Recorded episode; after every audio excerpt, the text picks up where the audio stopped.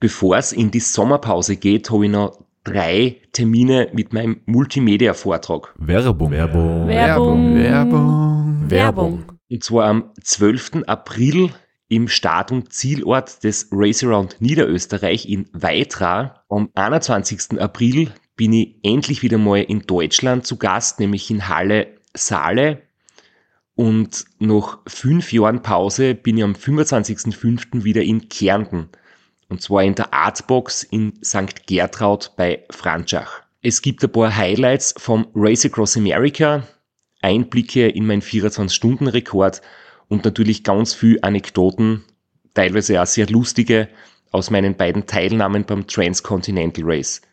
Wir haben sicher auch Zeit zum Plaudern, zum ein bisschen Fachsimpeln und gemeinsam einen schönen Abend zu genießen. Ihr findet alle Infos, alle Termine auf meiner Website auf www.christophstrasser.at. Dort gibt's auch die Links und die Möglichkeit, Tickets zu kaufen. Bis bald. Werbung. Werbung. Werbung. Werbung. Werbung Ende. Podcastwerkstatt. Herzlich willkommen bei Sitzfleisch dem Podcast aus 1001 Kilometer. mit Christoph Strasser. Und Florian Kraschitzer.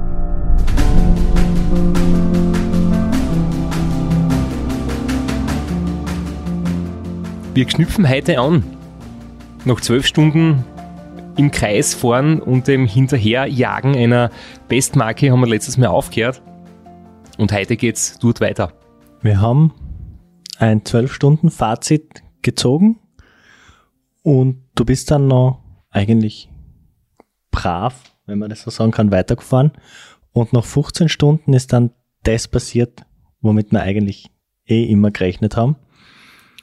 Es hat zum Regnen angefangen und es hat die nächsten neun Stunden nicht mehr aufgehört. Jetzt bist du fast ein bisschen zu schnell schon voranmarschiert in unsere Geschichte und bist schon beim einsetzenden Regen. Ich würde vorhin noch ganz was anderes sagen, und zwar mich bedanken bei unserem heutigen Sponsor, der unsere Episode heute unterstützt und an mich schon seit 2017 unterstützt. Und zwar ist es Fever Tree, ein Premium-Getränkehersteller, den man auch im Regen trinken kann und der richtig bekannt ist für gutes Tonic Water und Ginger Bier. Man kann diese Getränke auch mit hochprozentigen mischen, muss man aber nicht. Meine Empfehlung persönlich, was mir besonders schmeckt, ist äh, Tonic Water auch mit Soda und einer Zitronenscheibe am Abend. Das ist äh, sehr erfrischend, gerade jetzt, was äh, tagsüber sehr warm ist. Und was besonders cool ist bei Fever Tree, es gibt jetzt auch zwei Limonaden neu im Sortiment. Und zwar in den Sorten Sicilian Lemonade und Mediterranean Orange. Und eigentlich wollte man heute mit diesen beiden Limonaden anprosten. Äh, die haben wir nämlich heute gekriegt, obwohl sie erhältlich sind in der Metro oder auf der Homepage von vinospirit.at und in der Gastronomie. Also in, in den anderen Märkten wird sie dann auch noch erhältlich sein in Zukunft. Aber ich habe jetzt dann daheim nachgeschaut, es waren keine Fever Tree Limonaden mehr da. Und zwar der Grund ist das, dass du in Zeltweg im Publikum alles, was im Auto, im Auto eingelagert war, für mich und für uns daheim und für die Episode heute, hast du im Publikum verteilt. Irgendwer muss ja deine Öffentlichkeitsarbeit machen. Aber der Grund war viel einfacher. Nach dem Zieleinlauf im Regen haben wir so schnell wie möglich dein Auto einrammen müssen und ich habe keine Nerven gehabt zum schnell schlichten. Deswegen habe ich einfach alles, was nicht notwendig war, dort gelassen. Aber wir haben uns heute trotzdem wieder ein Tonic Water mitgenommen und ich wünsche dir Prost. So, jetzt wo wir gut versorgt sind, wir sind stehen geblieben bei einsetzenden Regen nach 15 Stunden des 24-Stunden-Weltrekordversuchs am Fliegerhorst Hintersteuser in Zöldweg. Jetzt ist es doch schon zwei Wochen her. Deswegen lassen wir jemanden, der live dabei war, den Moment vom einsetzenden Regen nochmal live nacherzählen. Bei uns ist es ganz spannend, wer hier Platz neben dem Peska und Christoph unterstützt bei diesem Weltrekordversuch. Es sind ehemalige Weggefährten, es sind ehemalige ja, Gegner, Rivalen, die gemeinsam unterwegs waren und jetzt im Peska sitzen und einer davon, der ist David Misch, der war mal Rookie of the Year beim Race Across America, war Trainingspartner von Christoph Straß und der sitzt jetzt am Steuer des Peskas. Äh, David, du bist schon die ganze Nacht im Einsatz und äh, versuchst den Christoph hier von hinten zu betreuen.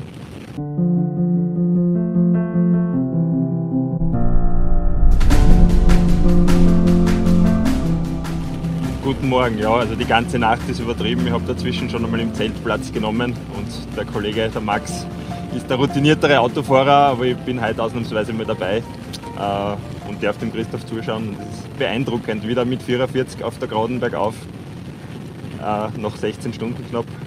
Einfach irre. Ähm, jetzt bist ja du nicht nur da als Betreuer, sondern es gibt auch ein neues Buchprojekt. Wer dich kennt, weiß ja, dass du mittlerweile unter die Literaten gegangen bist und äh, tolle Bücher schreibst über den Ultraradsport, aber auch darüber hinaus. Es gibt ein neues Buchprojekt mit Christoph Straß und deshalb bist du auch hier. Genau, also ich bin ja eigentlich nicht Teil der Strassers Stammcrew, sondern eher in der Funktion als Schreiberling jetzt halt da. Äh, wir haben quasi ein gemeinsames Buch beim Covadonga Verlag jetzt geplant, wird Ende des Jahres erscheinen. Äh, und es soll im Grunde sein Jahr vor dem 1000 Kilometer Rekordversuch. Also die 1000 Kilometer stehen ja schon das ganze Jahr im Raum. Vielleicht werden es heute erledigt. Eigentlich wollte sie erst im Herbst erledigen in Colorado.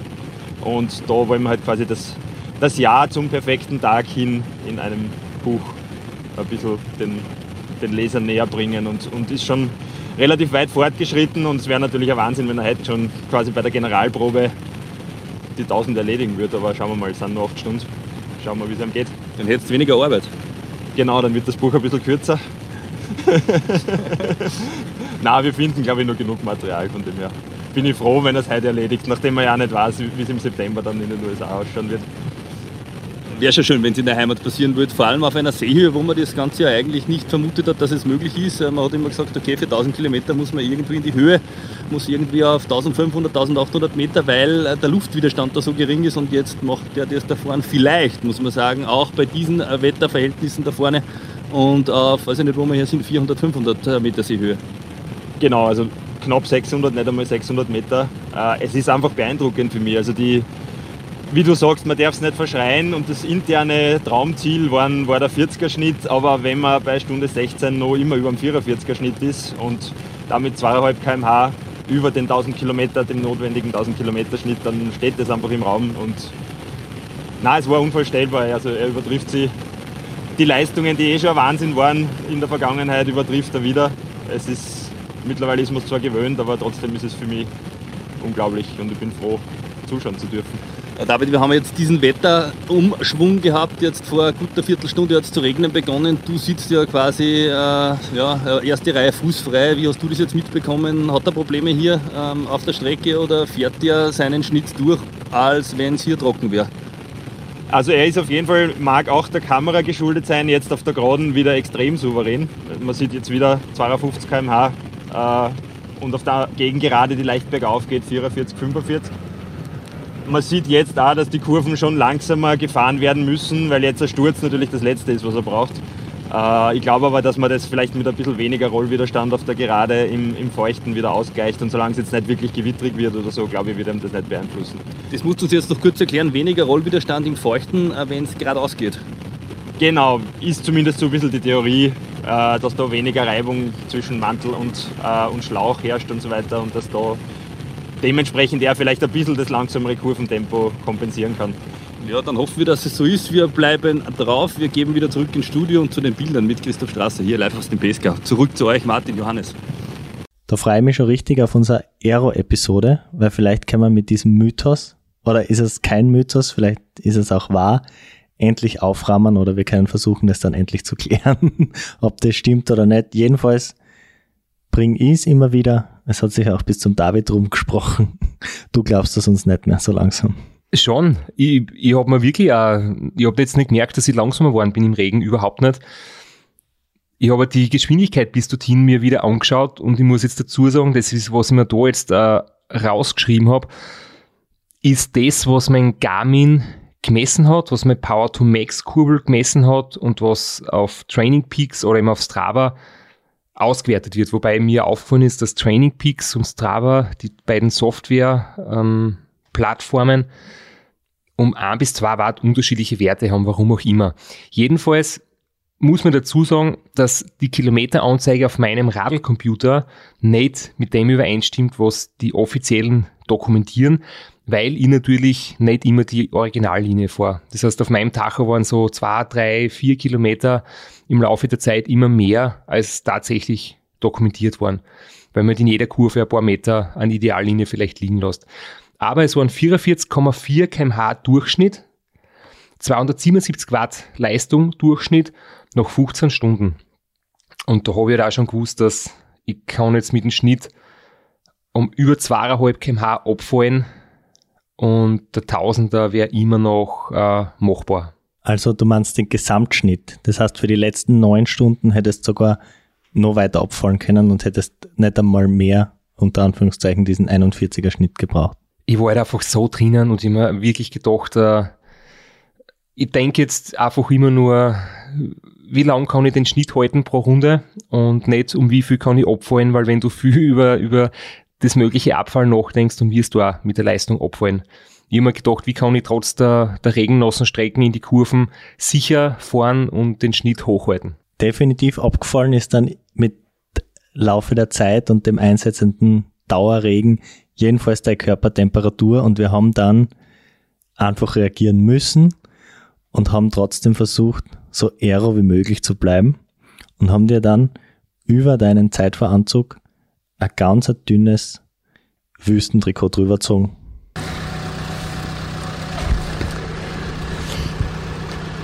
Es ist so fucking kalt. Jetzt? Ja. Ich habe gehofft, dass das so lang wie möglich geht, den Zeitveranzug, ähm, der sehr schnell durchnass ist und natürlich ein wenig gegen, gegen kalte Temperaturen hilft, weil er halt sehr dünn ist und an gewissen Stellen wirklich nur so einen Netzstoff hat, weil da halt die Luftverwirbelung durch einen Netzstoff anders ist als durch einen glatten Stoff. Das heißt, du bist im leichtesten Regen durchnass. Nur das Problem ist, du kannst die natürlich nicht umziehen.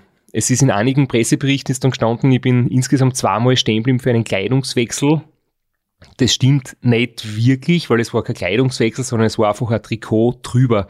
Das war nach einer Minute wieder durchnass, aber es hat halt ein bisschen weniger Luft durchgelassen, ich bin ein bisschen weniger auskühlt und es war trotzdem noch sehr eng und, und hat, glaube ich, aerodynamisch ganz wenig Verluste nur gebracht. Da muss man irgendwie dann doch einen Kompromiss finden, weil man kann nicht äh, im Dauerregen bei 15 Grad ewig lang im Zeitveranzug fahren. Das ist dann irgendwann einfach zu wütend und bevor man dann vielleicht echt sie verkühlt oder Leistung wirklich massiv abbaut, gescheiter eine Stunde früher ein dünnes Trikot drüber und vielleicht ein bisschen Aerodynamik einbüßen, als dann irgendwie zu abkühlen. Obwohl du hast jetzt gesagt, es waren beide Mal keine Kleidungswechsel, tatsächlich ein Kleidungswechsel, war es dann in der letzten halben Stunde, weil dann haben wir das Wüstentrikot ausgezogen und die Softshell drüber. Also es war nicht nur mal die Softshell über das schon nasse Wüstentrikot, sondern das haben wir tatsächlich vorher ausgezogen. Cool, das hätte ich gar nicht mehr gewusst. Ich habe gar nicht mehr gewusst, wie das genau war. Aber auf jeden Fall, ich wollte einfach nur sagen, man kann zum Beispiel einen, einen Zeitveranzug nicht so einfach ausziehen. Das ist, äh, man muss ja da herausschälen oder heraus irgendwie, das, das ist ein Projekt. So einen nassen Zeitveranzug ausziehen, das ist echt ein Projekt. Ähm, deswegen geht eben nur drüber ziehen und, und so einen Zeitveranzug anziehen, an frischen zum Beispiel. Wenn man nass ist, keine Chance. Du musst, das habe ich daheim immer gemacht. Ich bin zuerst in unser Schlafzimmer gegangen, da haben wir eine kleine Klimaanlage drinnen, wenn es im Sommer heiß ist, dass man schlafen kann. Und wenn die Haut ein bisschen feucht ist, du kommst in das Ding nicht rein. Du musst wirklich in einem kühlen Raum ohne Stress dir ein bisschen Zeit nehmen, um das Ding anzuziehen. Das geht bei Regen niemals. Und passt jetzt thematisch vielleicht gut ein, obwohl es chronologisch nicht so gut einpasst, aber jetzt haben wir schon angesprochen, zweimal stehen bleiben, einmal Trikot an, einmal Trikot aus, Softshell an. Gesamt waren es aber dann doch sechs kurze Stehpausen. Ja, zweimal jeweils wegen einem Botschen, also wegen einem Plattfuß oder einem Defekt. ähm, es war ja halt so, dass du, die Straßen ist ja wirklich äh, vom Bundesheer vor dem Start nochmal gekehrt und sauber gemacht worden. Aber durch den Regen hat es dann einige große Wasserlocken gegeben und da ist dann auch das ein oder andere Steinchen und einmal war es ganz ein blöder, scharfkantiger, größerer Stein auf der Straße gelegen. Und noch dazu die schlechte Sicht, Wasserlocken und da bin ich halt zweimal über einen Stein blöd drüber gefahren, dass ich dann einen, einen Potschen gehabt habe. Kann auch sein, dass zumindest ein Stein vom Pesca auf die Strecke getragen wurde, weil es ist wirklich extrem schmale Straßen, also ziemlich genau autobreit und da ist man schnell einmal im Bankett unten und kann sein, dass man ein paar Steine auf die Strecke hinaus trägt. Aber du hast gesagt, zweimal stehen bleiben. Stimmt natürlich nicht ganz, weil anders als beim Ram oder beim längeren Rennen haben wir uns nicht damit aufgehalten, Laufräder zu wechseln, sondern wir haben komplett das Fahrrad gewechselt. Dann ist der Reifendefekt behoben worden und dann ist wieder das komplette Fahrrad gewechselt worden. Das Ganze zweimal. Das macht nicht zwei Stehpausen, sondern vier. Ich habe jetzt gerade komplett lachen müssen, weil ich jetzt endlich verstehe, woher die Steine kommen. Ich habe echt gedacht, es ist durch den Regen. Und ich habe mir gedacht, der Regen war dann schon zwischendurch stark, nicht permanent stark, aber doch stark. Aber dass das Stein auf die Straßen spült, ist doch ein bisschen komisch gewesen. Und jetzt, wo du sagst, mit dem Auto habt ihr die Kurven oft schneiden müssen und vor allem der David, habe ich gehört, im Nachhinein ist wirklich einen heißen Reifen gefahren in den Kurven, um mir hinten drauf zu bleiben und zu leuchten. Und ja, das geht halt nur, wenn man manchmal ein bisschen durch die Wiesen abkürzt offensichtlich und daher kommen die Steine jetzt verstehe ich Ja, jetzt kann man, jetzt kann man ja offen drüber reden. In dem Moment, wo du dann Botschen hast, wollte man nicht sagen, ah, übrigens war unsere Schuld, kein Problem. naja, äh, wenn ihr nicht hinter mir knapp nachfahrt, dann hätte ich kein Licht gehabt. Also es war in jedem Fall nicht euer Schuld, sondern es, es, es war gut so. Und das mit dem Radlwechsel, da sind wir jetzt beim nächsten Projekt, nicht nur Zeit vor Anzug auf nasse Haut, an oder aus in dieser Projekt, sondern auch Laufradwechsel mit Scheibenbremsen. Und weil wir für das nicht die Zeit haben, sondern schnell sein wollen, haben wir halt wirklich das komplette Radl gewechselt und du hast dann erst draußen, abseits der Strecken im, in unserem, unter Anführungszeichen, Fahrerlager, dann in Ruhe quasi in Schlauch gewechselt. Und dann, sobald du fertig warst, habe ich dann wieder das Radl umtauscht. Und da ist vielleicht möglicherweise auch ein Grund, das war im, im Zuge der Optimierungen, dass ich einen Schlauch gefahren bin, der etwas dünner war. Es war kein Latexschlauch, aber es war trotzdem ein Spezialschlauch. Etwas dünner ist, ist die Untertreibung des Jahrhunderts. Wie ich den Schlauch ausgenommen habe, habe ich gedacht, da hat eine Blindschleiche drinnen gewohnt und sich gehäutet. Also es war wirklich so extrem dünn, weiß, durchsichtig, transparent und habe ich schon gemerkt, also sehr leicht sehr schnell, aber ein bisschen pannenanfälliger. Ja, eine der Kompromisse, den man eingeht und es ist jetzt im Nachhinein schwer zu sagen, wenn man zweimal defekt hat, ähm, aufgrund der schlechten Straßen, durch die Steine, die durchs Auto auf die Straßen gekommen sind. Wenn die Straßen so gewesen wäre wie am Anfang, hätte ich keinen Defekt gehabt. Und ich glaube schon, dass das auch einen kleinen Teil dazu beitragen hat, dass es so gut gerollt ist. Und wenn man dann sagt, okay, äh, viermal 20 Sekunden in Summe, ist, das, ist diese Stehzeit schlimmer oder ist der Vorteil durch einen Rollwiderstand besser? Das wird man nicht außerfinden, aber so sind halt die Denkweisen, wenn man versucht, äh, Sekunden und Minuten irgendwie rauszuholen. Also es gesagt, die kurzen Stehzeiten für den Radlwechsel auch bei den zwei Trikotwechsel war es nicht mehr als 20 Sekunden, also gesamte Stehzeit war wirklich minimal. Das vorne war die einzig also es waren jetzt nicht einmal hektische oder stressige Situationen. Wir haben gewusst, dass das passieren kann. Du warst darauf vorbereitet mit zwei Zeitvorradeln, aber es war nicht große Improv Improvisationsgabe gefordert, sondern das war genau im Rahmen dessen, was wir vorbereitet haben. Also es, es war jetzt nicht, wir sagen immer, es ist so wichtig, dass man jederzeit improvisieren kann, war aber jetzt bei dem Versuch unter, unter Anführungszeichen Laborbedingungen eigentlich in keiner Phase notwendig. Und wenn es trotzdem einmal ähm, so gewesen ist, dass ich ein bisschen so meinen Rhythmus verloren habe oder ein bisschen Schwächephasen gehabt habe, vor allem so im Kopf ist es doch hin und wieder gewesen, ich meine die Müdigkeitsphasen. Ähm, wir haben letzte Episode gesagt, dass es halt ähm, so um zwei, drei in der Nacht einmal ziemlich äh, deutlich war mit der Müdigkeit, dann wieder absolut super Phase gehabt und dann in der Früh so am Vormittag eben vielleicht auch durch den Regen und durch die schlechte Sicht und Ich habe zum Beispiel deswegen kein Visier gehabt am Zeitverhören, sondern nur die Brille, weil man der erstens wechseln kann, Tag und Nacht, äh, mit verschiedenen ähm, äh, Gläsern drinnen. Und weil, wenn es warm ist, bessere Lüftung ist, weil es aerodynamisch angeblich kaum oder einen so minimalen Unterschied ausmacht, dass es egal ist. Und ich habe das dann auch abnehmen können. Das heißt, wenn es wirklich regnet, habe ich dann ohne Brille ein bisschen besser gesehen, weil sie dann nicht beschlagt und keine Tropfen drauf sind. Aber das regnet dann nicht bis in die Augen und dann ist doch wieder etwas so Müdigkeit oder schwere Augen zwischendurch kommen. Und da haben wir zum Glück auch wieder die richtigen Methoden gehabt, so wie immer, um dagegen anzukämpfen. Und wie das typischerweise klingt, hört man in dem Einspiel eigentlich ganz gut. Bist bereit, Christoph, was im Netz steht? So fängt der Tag gut an. Heißer Kaffee und Christoph auf dem Rekordkurs. Einfach ein Hammer, sagt die Angela.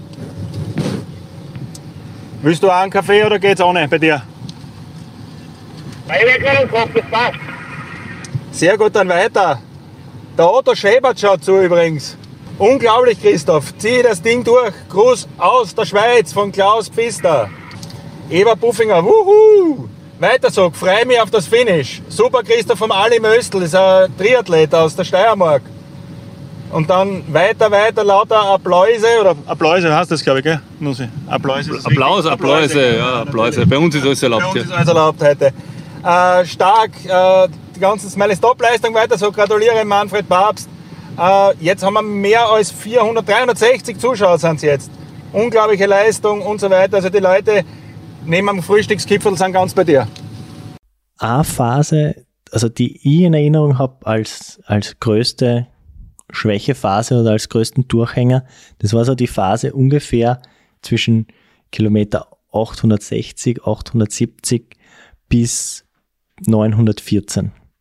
Da hat es schon sehr, sehr lang geregnet. Es war sehr, sehr kalt und es war noch sehr lang, aber es war klar, dass sollte nichts passieren, der Rekord jedenfalls fallen wird. Und da war wirklich so die einzige Phase, wo ich das Gefühl gehabt habe, jetzt geht's ein bisschen zart dahin.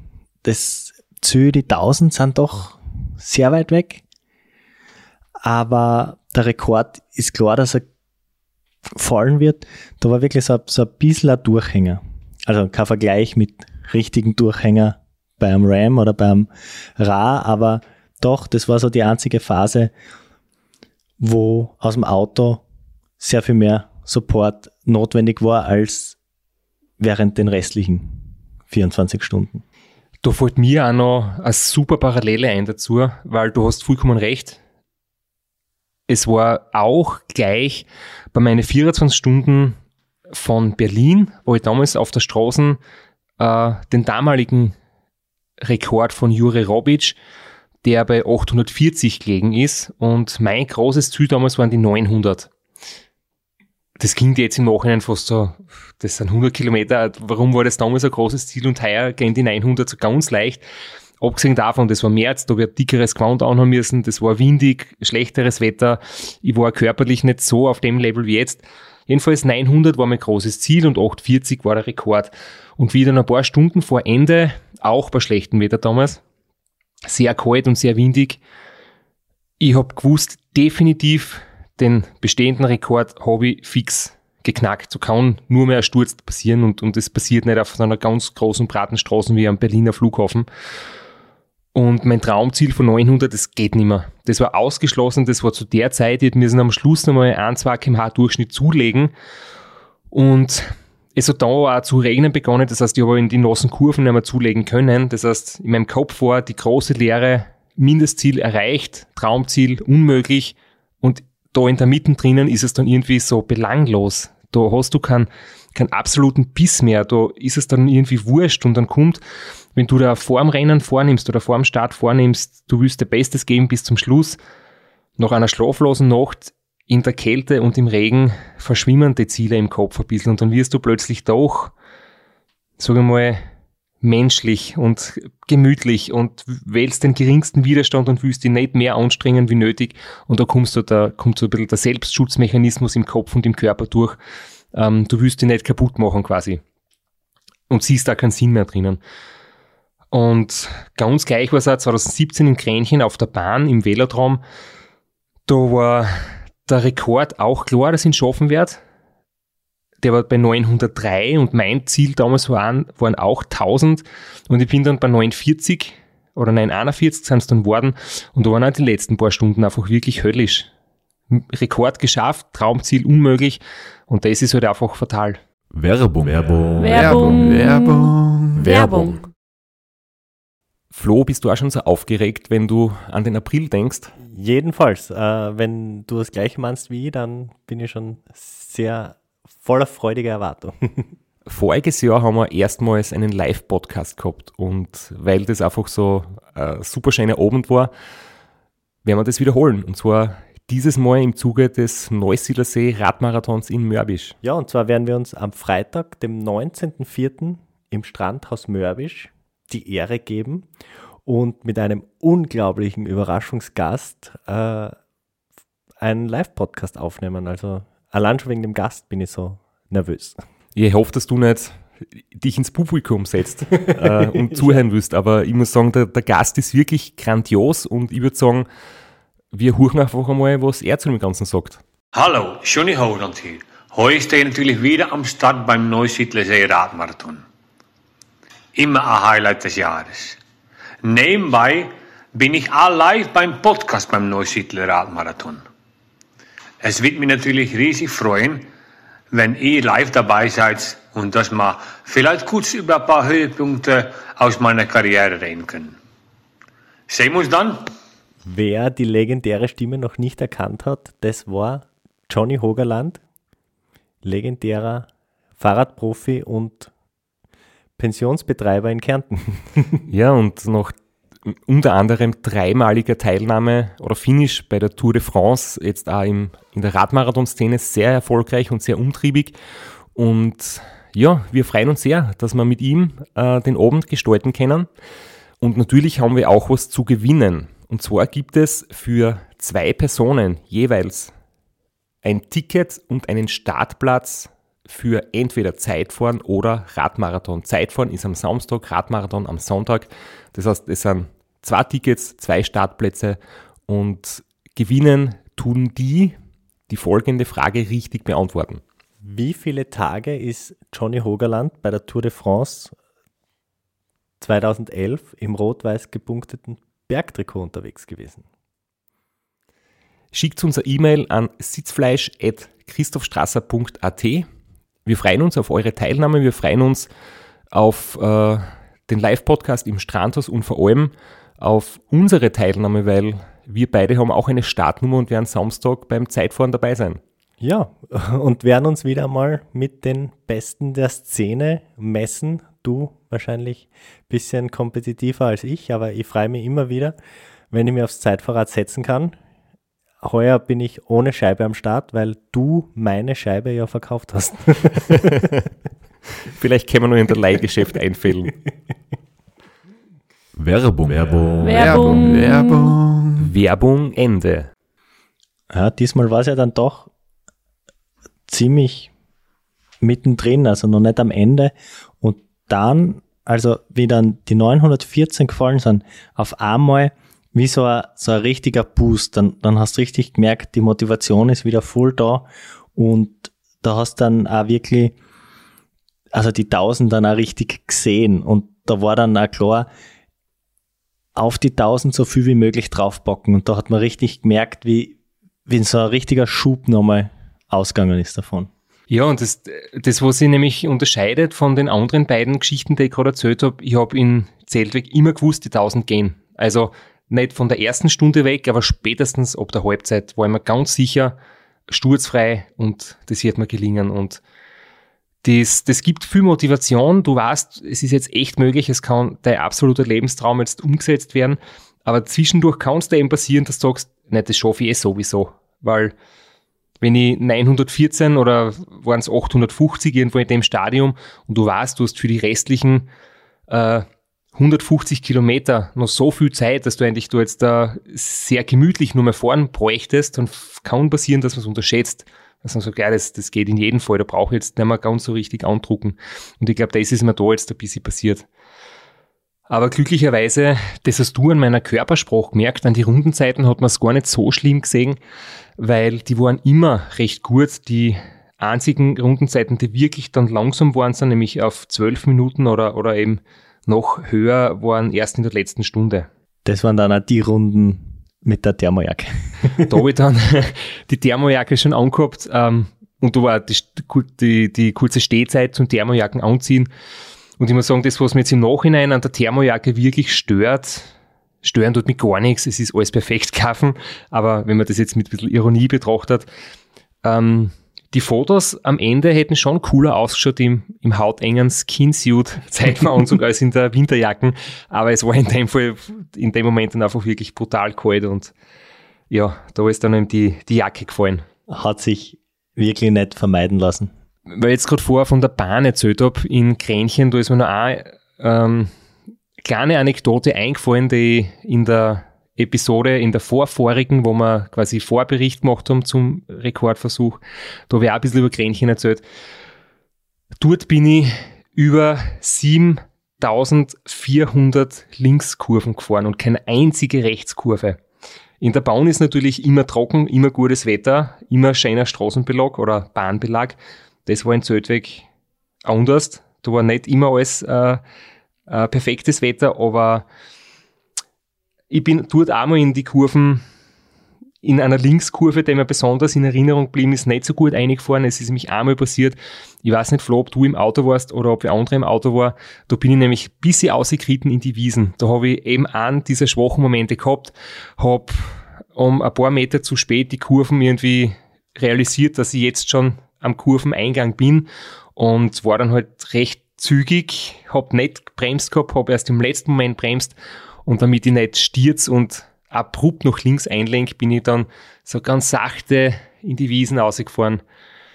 Ja, und da habe ich mir auch gedacht, in Kränchen auf der Bahn bin ich einmal in der Linkskurve gestürzt und das war nämlich die Kurve, wo die Konzentration auslassen hat am Ende. Da war 24 Stunden abgelaufen, ich bin eine Ausroll Ehrenrunde quasi gefahren und in der Ehrenrunde hat es mir auf die Goschen gehauen, weil genau nach 24 Stunden und 0 Sekunden hat die Konzentration aufgehört und es ist echt so interessant, wie das im Kopf abläuft, ob du den Spannungsbogen, die Konzentration im Kopf aufrechthaltest oder wenn du ihm abdriftest und wie schnell da ein Missgeschick passieren kann. Die Gefahr, dass die Konzentration genau nach 24 Stunden aufhört, ist in dem Fall nicht bestanden, weil vielleicht sollte man das auch ganz kurz erklären.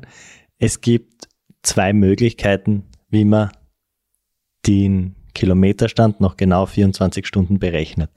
Der eine ist, nach 24 Stunden stehen bleiben und dann anhand von Videoaufnahmen und mit einem Maßband zurückmessen, wo ist man genau nach 24 Stunden gewesen.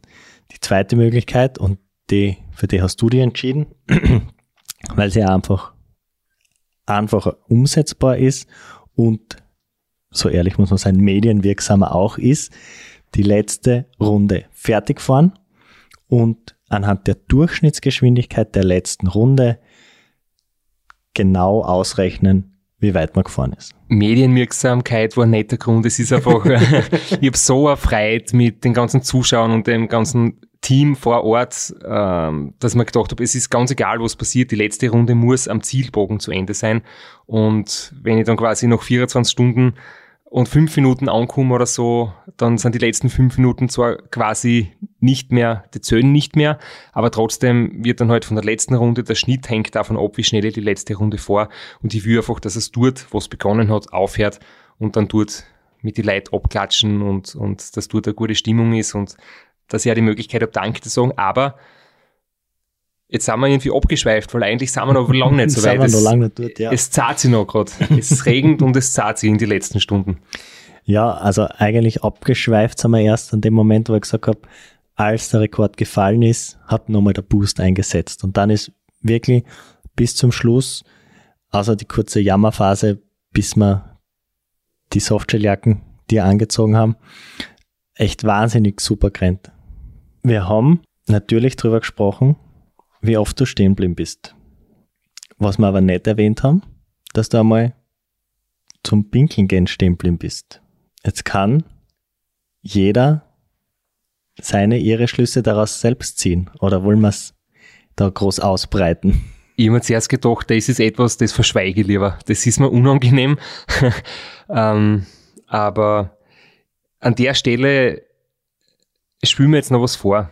Es ist egal, wir spielen es vor, weil ich möchte nämlich auch da nochmal sagen, ähm, vielen Dank an die extrem großartige Live-Übertragung von K19. Die waren mit drei Kameraleiten live vor Ort. Es ist ein Motorrad mitgefahren. Äh, ein Kameramann war am Motorrad, einer war meistens im Betreuerauto für eine halbe Stunde oder Stunde. Es waren eben fünfmal ein Live-Einstieg von bis zu einer Stunde. Und der dritte Kameramann war im Startzielbereich und der Michi Nussbaumer der auch Organisator des Raceround Austria war quasi der Reporter und hat das Ganze vor Ort gemanagt. Dann hat es einen Regieraum gegeben, ein Studio in Bregenz von dort ist moderiert worden. Es sind immer die Inserts eingeblendet worden, die Statistiken und das war echt eine so großartige Übertragung. Und ich habe mir immer gedacht, wie soll das spannend sein? Da fährt ein Typ allein im Kreis am Tag. Das schaut wahrscheinlich keiner an, außer ein paar echte Freaks, aber es war dann die Übertragung so gut gemacht und abwechslungsreich, dass es echt kurzweilig war und begeisternd. Und ich habe mir selber jetzt schon ein paar Ausschnitte angeschaut.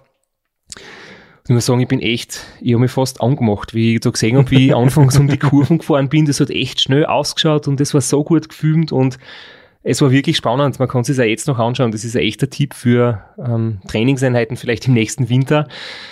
Aber jetzt bin ich komplett abgeschweift. Ich wollte einfach nur sagen, wie cool die Fernsehübertragung war und dass man in dieser Fernsehübertragung einmal eben die Situation gehabt haben, dass ich mir gedacht habe, der Kameramann stört mich jetzt, die wäre gern allein. Nämlich nicht nur fast angemacht. Und deswegen äh, dauert es halt extrem lange, um solche ähm, Belastungen auszuhalten.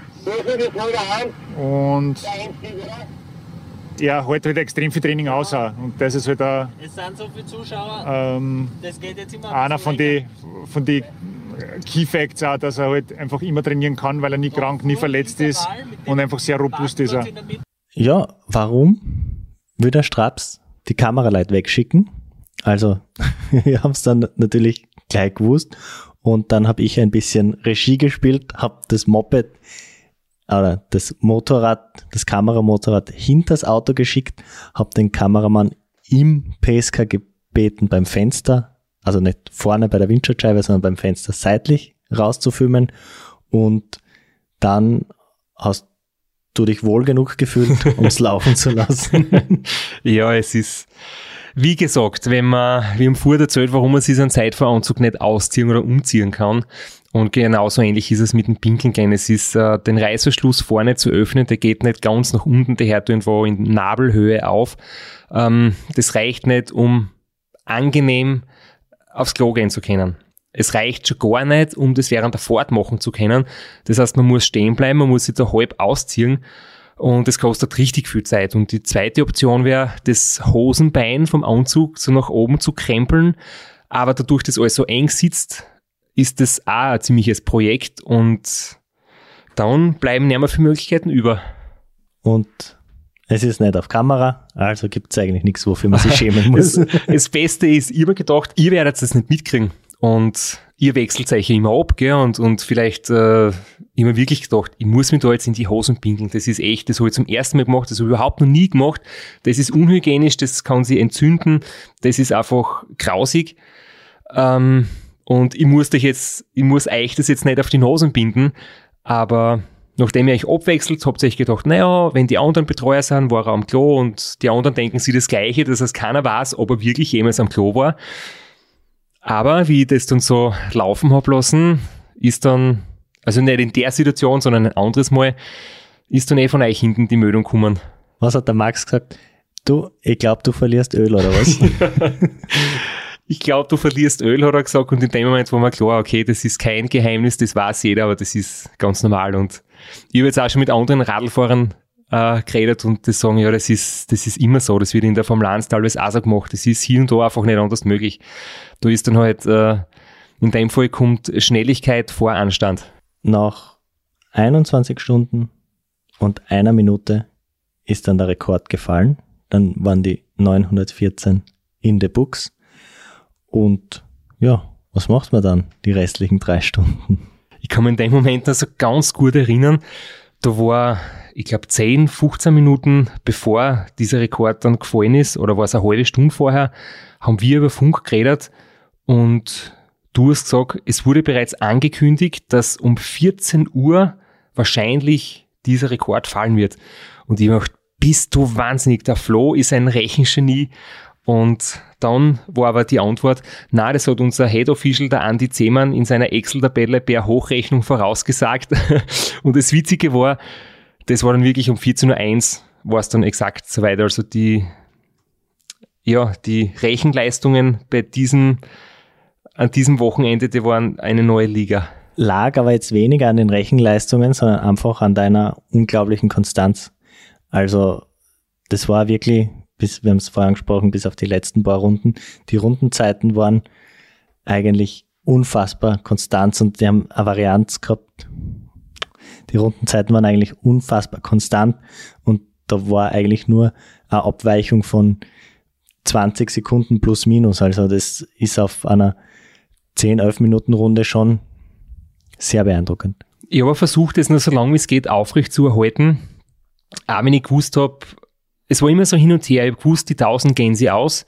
Nicht in der Kurve ausrutschen, nicht vom Auto zusammenführen lassen, nicht zum Essen, Trinken aufhören, also weiterhin äh, brav bleiben, essen, unter Anführungszeichen, also Flüssignahrung trinken und Perodon trinken und nicht nachlässig werden, aber wenn man weiß, das mit den 1000, das wird tatsächlich was werden und das ist ja trotzdem unglaublich und, und faszinierend und ich kann es jetzt im Nachhinein noch immer nicht fassen. Aber in dem Moment war klar, wenn man hochrechnet, ich hätte jetzt da noch 86 Kilometer schaffen müssen in drei Stunden. Das heißt, ein Schnitt von unter 29 kmh und es ist halt am Zeitvorradl echt einfach zum Schaffen. Das, das hätte in jedem Zustand geschafft. Und die Gewissheit war halt manchmal einfach äh, verlockend, dass man sagt, okay, ich ruhe jetzt fertig aus, die 1000 gehen sie sowieso aus, ob es 1001, 1002, 1003 wären. Interessiert in Wirklichkeit eh nur die Leute, die am Gewinnspiel mitgemacht haben.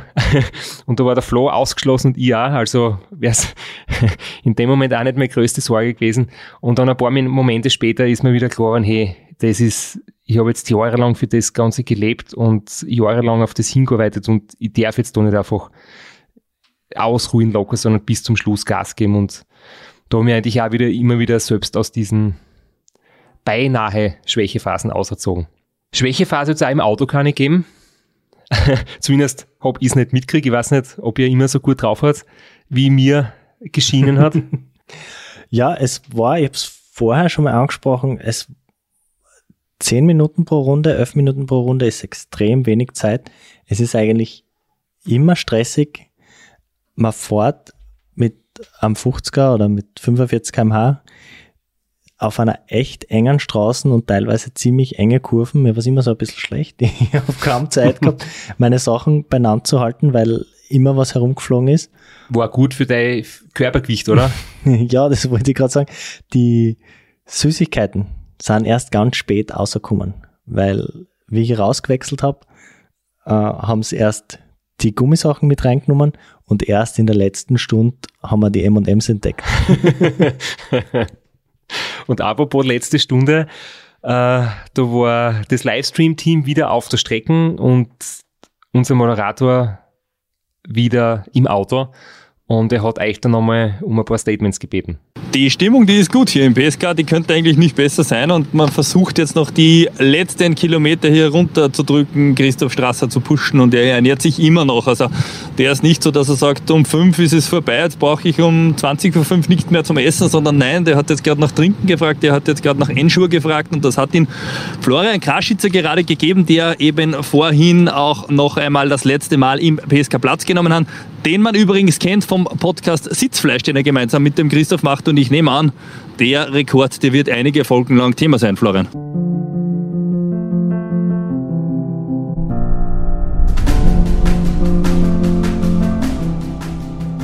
Das hoffen, das hoffen wir sehr. Wir knabbern eh schon, uns geht eh schon langsam der Content aus.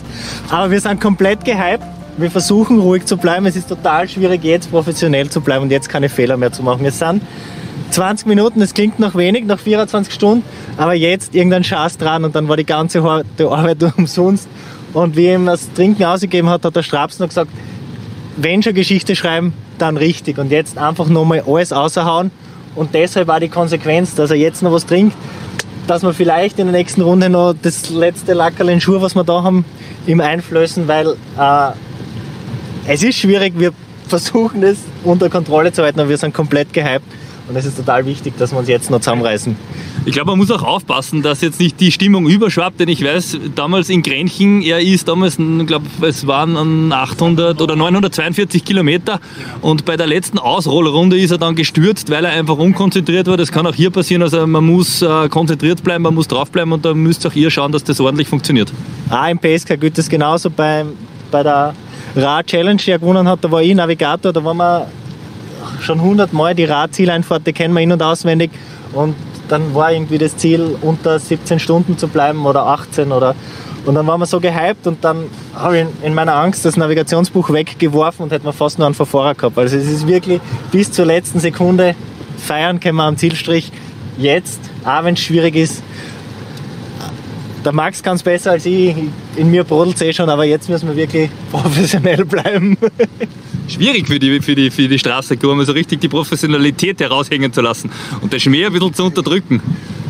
Ja, es ist ein Coping-Mechanismus. Der Schmäh rennt, wenn es gut läuft, aber jetzt so, so knapp, wenn man keinen Fehler mehr machen will, das, die Nervosität kommt einfach durch und es ist auch ein bisschen ein Lost Fall ab und es ist einfach geil jetzt. So die letzten Minuten im PSK sind immer total, ja, ich bin total gehypt. Ja, die DPA, also die Deutsche Presseagentur, hat das heute schon verglichen mit dem äh, Marathon-Weltrekord unter zwei Stunden. Diese Leistung, 1000 Kilometer unter 24 Stunden zu fahren. Äh, wie siehst du das oder wie schätzt du das ein? Fährst du ja selber mit dem Rad? Heftig, widerspreche heftig. Das war ein komplett anderes Projekt. Das ist ein Mann, 24 Stunden lang. Der zwei Stunden Marathon war natürlich eine außergewöhnliche Leistung, aber mit 30 Pacemakern, die sie im 2-Kilometer-Takt abge abgewechselt haben, das kann man nicht vergleichen mit einem Mann, der im kompletten Windschattenverbot allein fährt. Das ist, kann man nicht vergleichen, die zwei Leistungen, obwohl es beides außergewöhnliche sportliche Leistungen sind, zweifellos. Das war mir ganz wichtig, trotz all der Euphorie zu betonen, dass dieser Rekord in keinster Weise mit diesem 2-Stunden-Marathon vergleichbar ist. Also allein vom Budget, das dahinter steht und der hat bei diesem Marathon 30, 40 Weltklasse-Athleten als Pacemaker gehabt, die teilweise nur für drei, vier Kilometer drin waren, rausgegangen sind, nach einer halben Stunde Pause wieder ein. Man hat die Straße extra neu asphaltiert, man hat im Prater eine Steilkurve gebaut, damit er schneller um die Kurve kommt. Das ist nicht vergleichbar mit deinem Rekord, den du alleine auf einer normalen Straße gefahren bist. Ich habe mir die Szene angeschaut und habe mir gesagt, hey, Wahnsinn, der Flo, der hat das so geil auf den Punkt gebracht, weil ich selber habe nämlich das schon mal, ähm, war es vielleicht sogar in unserer Podcast-Folge oder in einem Radiointerview, habe ich das selber so verglichen, weil ich mir gedacht habe, das ist eine Schallmauer und was ganz Spezielles und was vielleicht Einmaliges oder Historisches, wenn 1000 Kilometer in einem Tag Radl gefahren werden. Von dem her sowas Spezielles und Seltenes und, und Gewaltiges wie der zwei Stunden Marathon. Aber ich habe nicht an das gedacht, was du gesagt hast und das habe ich so cool gefunden, weil du hast vollkommen recht, dass ähm, das jetzt schon sehr inszeniert worden ist und nicht aus realen Bedingungen quasi heraus äh, gemacht worden ist. Und natürlich habe ich mein Radl auch optimal eingestellt, aber nicht anders wie andere, die bei normalen Rennen fahren. Also bei jedem Zeitfahren sind die Besten so eingestellt wie ich, bei jedem äh, Profirennen sind die Besten so eingestellt wie ich. Ich habe jetzt nicht äh, eine Steilkurve auf eine Autobahn zimmert gekriegt und äh, Windschattenfahrer gehabt, die mich da irgendwie mitziehen, weil sonst hätte ich wie in der Episode davor angesprochen vielleicht 1800 Kilometer geschafft. Da brauchst du gute Pacemaker am Radl. Äh, auf jeden Fall muss ich echt sagen, Flo, danke für die Aussage, die ist für mich ganz groß und die, die Szene taugt mir sehr aus den ähm, vielen Stunden Livestream-Material von, von dem K19, die nach wie vor auf Facebook und YouTube online sind. Ja, jetzt haben wir uns wieder verzettelt.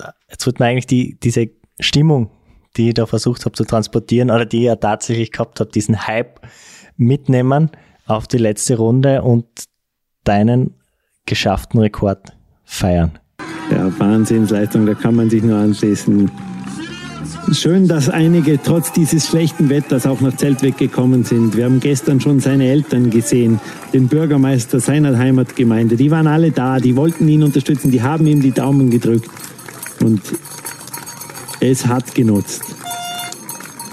Und jeder hat einen kleinen Anteil daran, auch wenn Christoph das natürlich am Ende dann selber alles getreten hat. Aber er sagt das auch immer wieder. Er bekommt es mit, die Unterstützung, und hat sich jedes Mal bei Stadtziel auch darüber gefreut.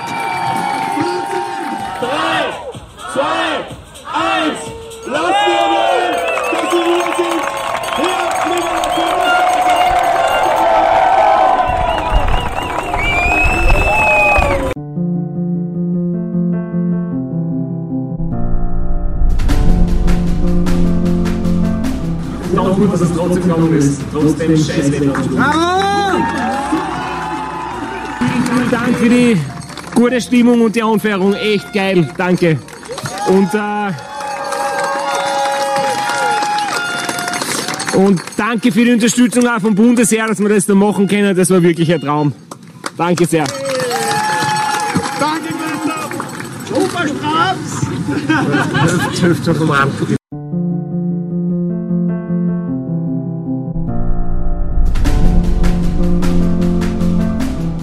Abend. Und jetzt haben wir hier den neuen Rekordhalter über 24 Stunden Radfahren. 1026, irgendwas Kilometer sind es im Endeffekt geworden. Wir haben es alle irgendwie nicht geglaubt, dass es so weit geht. Das Ziel war, über die 914 zu kommen und dann das hier. Wie geht das? Also ich habe schon äh, mir mehr erhofft als die 914. Ich habe so gedacht, ein 40er Schnitt wäre cool, 960 in Summe. Das soll man so als insgeheimes Ziel gesetzt. Aber wie ich dann gemerkt habe, nach vier, fünf Stunden, dass so richtig dahin geht, dann haben wir schon gedacht, da könnte ordentlich, was, ordentlich noch einer draufgelegt werden. Aber natürlich, man will nicht zu früh drüber nachdenken, dass man sich einen Druck macht. Aber ja, bei der Halbzeit mit, mit glaube ich, 45 Schnitt nach 12 Stunden oder so, habe ich schon gewusst, das, das kann ganz gewaltig werden. Es war nie ein Einbruch da. Wir haben, glaube ich, über 12, 13, 14 Stunden mitgeschaut und das war eine konstante Fahrt wie auf einer schnurgeraden Linie. Da war kein Einbruch da, höchstens der Batschen einmal kurz, gut, das kann passieren, aber dann ist es wieder weitergegangen und dann sind wir in der Früh da gestanden und haben gesagt, eigentlich kann man jetzt schon langsam über diese 1000 Kilometer philosophieren. Und dann ist es schon, so schon langsam losgegangen. War das für dich schon früher klar, dass es so weit gehen kann? Also ich glaube, wenn es am Schluss nicht so ein schlechtes Wetter gehabt hätte, wäre sogar noch mehr drinnen gewesen. Aber der Schlüssel war sicher, dass ich die Ernährung so gut vertragen habe, dass wir so viel Kalorien und Kohlenhydrate zugeführt haben. Und ich mache jetzt den Sport jetzt schon seit ja, bald zwei Jahrzehnten oder seit sagen wir, 15 Jahren professionell. Und da habe ich schon ein, ein Gefühl für meinen Körper und ich weiß genau, welches Tempo ich gehen kann, damit ich nicht einbrich. Von dem her war es war es jetzt nicht so die große Überraschung. Ja, dadurch die Temperaturen wirklich gut waren, dass es nicht so heiß war, das war irgendwie das Glück, obwohl es am Schluss kein gutes Wetter war, aber bei 35 Grad, glaube ich, kann man nicht so starten. Das geht bei 15 Grad, da funktioniert der Körper ganz gut. In Summe ganz, ganz viel richtig gemacht.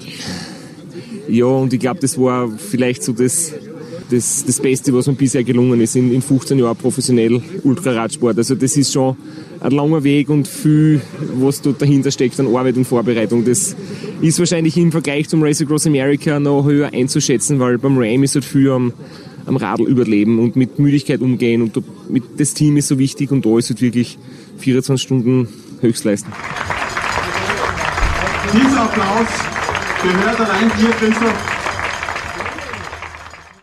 Die letzten Runden, wo du im Auto eskaliert bist und der Max ziemlich cool gefahren ist und du im Beifahrersitz ausgeflippt bist, so wie wir es kennen von euch beiden, das ist genau euer Naturell. ähm, da habe ich vorne schon für mich so die, ja, die Emotionen einfach gespürt und habe feuchte Augen gehabt und habe einfach gewusst, hey, jetzt passiert gerade der Moment, den ich eigentlich, äh, für den ich so hart gearbeitet habe.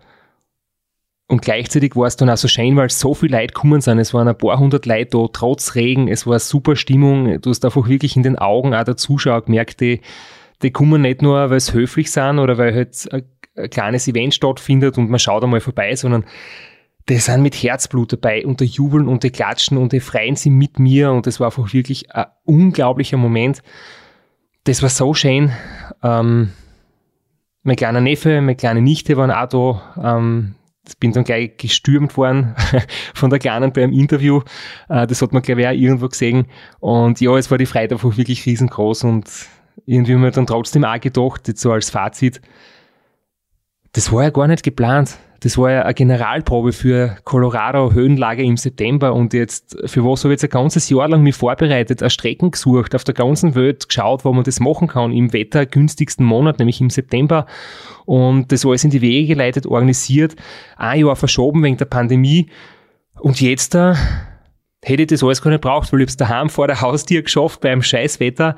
Und äh, ja, das, diese beiden Emotionen gleichzeitig das war irgendwie in dem Moment schon sehr, sehr viel für mich. Wenn ich dir so zuschaue, wie du das Revue passieren lässt, kriege ich selber nochmal Gänsehaut.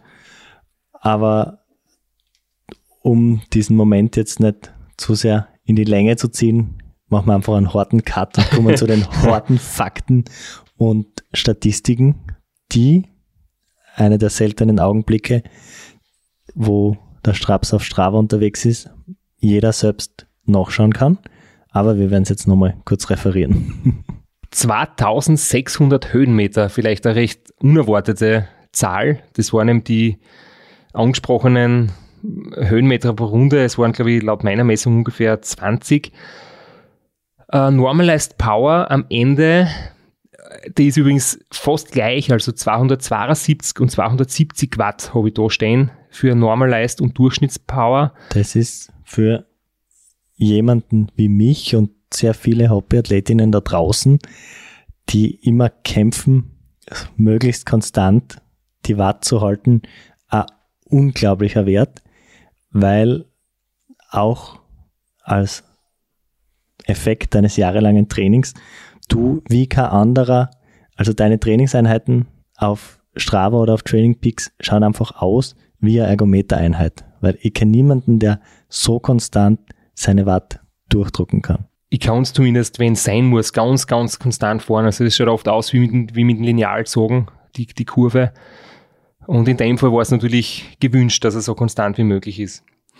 Hier 42,75 kmh steht, glaube ich, im Dokument. 72,9 kmh steht auf Strava, weil ich halt, wie gesagt, in den Kurven in Wirklichkeit etwas mehr Meter gemacht habe, als dann geltend gezählt worden sind. Dann habe ich noch ausgeschrieben, nach 6 Stunden ich habe 283 Watt, nach 15 Stunden 277 und eben nach 24 Stunden waren es dann 272. Also da sieht man, dass das wirklich ganz, ganz wenig abfällt. Training Stress Score waren 1220 und das spürt man dann ein paar Tage. ja, heute stehst du eh ganz locker da. Man wird's, wenn man es nicht weiß, jetzt nicht unbedingt vermuten. So schaust du aus, nach einer harten Trainingseinheit, wenn es dann nach dem Podcast um 22, 23 Uhr noch eine frisst wie ein Mähdrescher. ich bin ja die Stirn auf ins Studio ganz solide gegangen. Abwärts ist noch ein bisschen eckig die Bewegung. Flo, was glaubst du? Ich bin jetzt äh, eine Frage öfters einmal konfrontiert worden. Ich frage jetzt einfach dich. Glaubst du, war das was für die Ewigkeit? Ähm, ich glaube es natürlich nicht, aber du aus Betreuersicht, aus Beobachtersicht, aus Kenner der Szene, glaubst du, gibt es sowas wie den Bannister-Effekt, wo er als erster Mensch die Meile in vier Minuten gelaufen ist und im, in den kommenden Monaten oder Jahren haben es dann immer mehr Leid geschafft, weil das sowas war wie eine, ja, eine mentale Barriere, die dann einfach für viele dann äh, gebrochen wurde und wo sie dann viel Leid mehr zutraut haben als vorher. Es gibt diesen Effekt jedenfalls. Aber es gibt auch sowas wie körperliche Grenzen, die irgendwann erreicht ist. Also bei der, beim einer Meile laufen unter vier Minuten, da hat sich sehr viel verändert. Man ist zuerst auf Aschebahnen gerannt, dann hat man diese Tatanbahn, die schon schneller ist, dann mit Spikes, dann mit besseren Schuhen. Aber es gibt auch körperliche Grenzen und das sieht man beim 100-Meter-Lauf, weil trotz besseren Bahnen, trotz besseren Schuhen verbessern sie die Zeiten einfach wirklich nur mehr absolut minimal.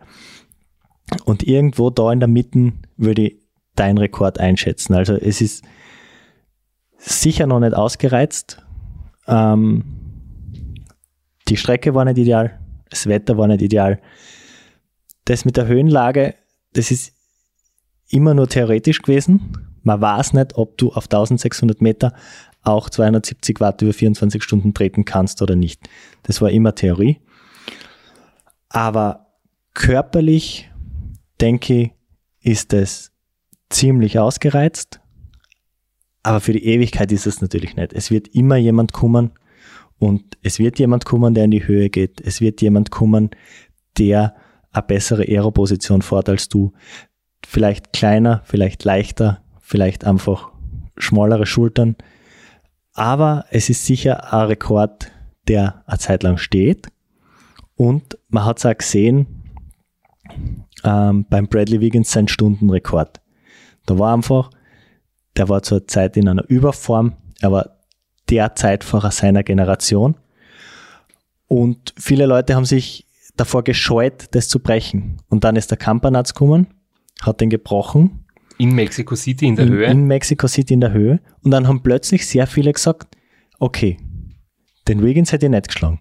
Aber den Campanatz, den kenne ich, das kann ja auch so auf die Art. Und ich denke, es muss einmal jemand kommen, der keine Angst hat vor dem Namen Strasser. Und irgendwann wird auch der Rekord gebrochen werden. Vielleicht bist du derjenige einmal, wenn dein Knöchel wieder aushält, wenn du dein Idealgewicht erreichst und du weiterhin deine Smoothies trinkst, wirst du, ich meine, wir kennen uns zu gut, dass du Angst hast vor mir. ähm, aber weil du noch die Geschichte mit dem Wiggins erwähnt hast, fällt mir noch ein, Bradley Wiggins hat ja mitunter das Pech gehabt des guten Wetters. Der ist auf der Bahn gefahren in London und Hochdruckgebiet, also Schönwetter, heißt Hochdruckgebiet deswegen, weil der Luftdruck hoch ist. Und das heißt, dass der Luftwiderstand auch höher ist und dass du eigentlich bei am schönen Wetter langsamer fährst als beim schieren Wetter. Mir fällt es jetzt wirklich so spontan ein, vielleicht war das schon auch alles zusammen sehr gut für mich.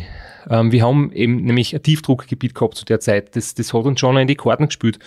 Und wie viel ich in der Höhe schneller fahren kann, das ist alles nur Theorie. Und ich habe jetzt vorher einfach gerade gesehen, ich habe viel gerechnet, wie viel kann ich mit meinem CDA-Wert, mit meiner Wattleistung, mit meinem Radl auf unserer Seehöhe fahren und das hat nicht gestimmt, das ist mehr gegangen. Das heißt, ich muss mich jetzt nicht darauf verlassen, dass diese Formeln stimmen, dass es in der, in der Höhe von 1800 wirklich um so viel mehr ist. Vielleicht hat es einfach so passt, wie es jetzt ist. Ich möchte es jetzt einmal so stehen lassen ich bin gefragt worden, was ich jetzt im September mache, ob ich trotzdem nach Colorado fahre, um noch einen draufzusetzen. Na, mache ich nicht. also, ich weiß es jetzt schon, das ist vielleicht noch was, was in der Zukunft vielleicht noch auf meinem, ähm, was mir am Herzen liegt, wo ich die Motivation finde.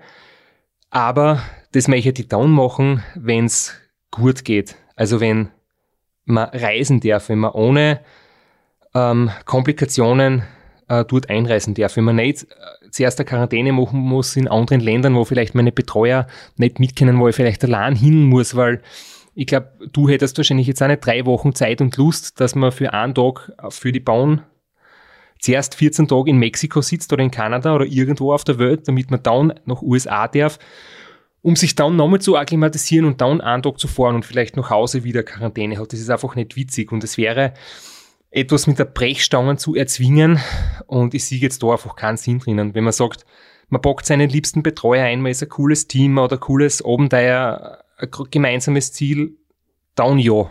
Aber nicht so ist jetzt ist nicht. Nicht unter diesen Umständen da. Gebe ich mir jetzt gern zufrieden, bin glücklich, freue mich und bin wirklich froh, dass das und dankbar, dass das so gut kennt ist.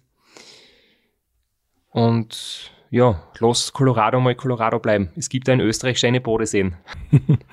Und die Pikes Peaks Rennstrecke läuft dir ja nicht davon. Das Einzige ist, jetzt kennt es halt jeder. Jetzt ist äh, ein kleiner Wettbewerbsvorteil verloren gegangen, aber ich sehe das genauso. Es wäre auch jetzt aus Crew-Sicht schwierig gewesen, da die Motivation hochzuhalten auch wenn du sagst mit Quarantäne. Aber selbst für eine Woche rein raus einen Quickie wäre es schwierig gewesen, nachdem wie das jetzt in Zeitweg perfekt gelaufen ist. Es ist mir um das mit der Beatrix Adlitzer geredet, wo es um mentale ähm, Stärke gegangen ist oder einfach um die Psyche eines Sportlers. Der ewige Drang, alles zu optimieren oder bei irgendwas zu sagen können, ich bin jetzt glücklich und zufrieden damit und ich lasse es so stehen und ich, ich sage zu mir selber, das ist gut und das passt für mich und ich bin happy damit und ich bin mit dem, wie es gelaufen ist, mehr als happy. Ich bin so immer noch komplett perplex, wie geil das gelaufen ist und ich habe jetzt nicht den inneren Drang, das in zwei Monaten sofort wieder nochmal zu optimieren und jetzt vielleicht unzufrieden zu sein, weil ich eineinhalb Stunden mit der Thermojacken gefahren bin, statt mit dem Skinsuit. Nicht nur die Beatrix Alitzer sagt das und da schließen wir einen schönen Bogen zur Crew. Auch der Robert, der beim Ram dabei war und Chirurg ist, Schulterchirurg und der immer gesagt hat, irgendwann ist auch gut genug. Man kann nicht immer weiter basteln und immer kleinteiliger. Manchmal muss man sich einfach zufrieden geben und das gilt für Chirurgen als auch für Ultraradfahrer. Ja, und, und trotzdem muss ich einfach auch noch mal kurz zur mentalen Seite zurück äh, schielen.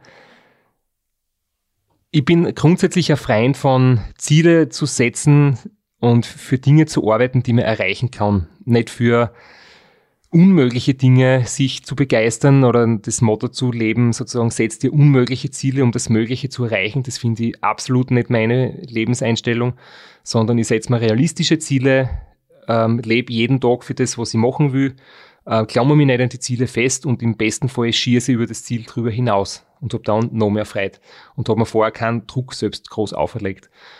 Und ich glaube, genauso war es jetzt da. Ich bin, ich habe mehr erreicht, als mir zu war und das ist schön. Und das ist auch ein schönes Ende dieser Episode. Es ist fast das schöne Ende dieser Episode.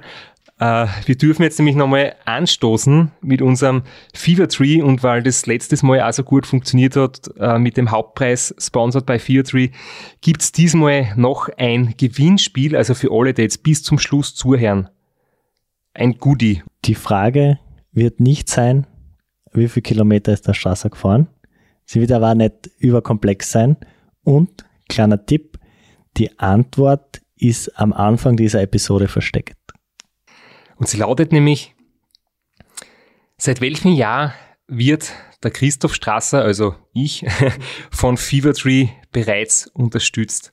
Und wer es weiß, schreibt wieder eine E-Mail und bitte keinen Story, Kommentar, Benachrichtigung, Smiley irgendwie, sondern ein E-Mail an sitzfleisch.christophstrasser.at und zu gewinnen gibt's ein Fevertree Limonadenpaket mit 12 mal Sicilian Lemonade, 12 mal Mediterranean Orange, eine Kühltasche und zwei Gläser dazu. Also alles das, was wir heute nicht haben, weil es der Flo schon im Publikum verteilt hat. Wer es schon kennt und mehr davon will oder es einmal probieren will, spült mit und schreibt uns eine Mail. Jetzt hast du mein Gag versaut, weil ich wollte eigentlich sagen, für diejenigen, die nicht zu den glücklichen Gewinnerinnen gehören, einfach das nächste Mal, wenn ich, wenn ich in Straße sein Auto ausrahm, einfach kommen, dann gibt's Fever Tree für alle.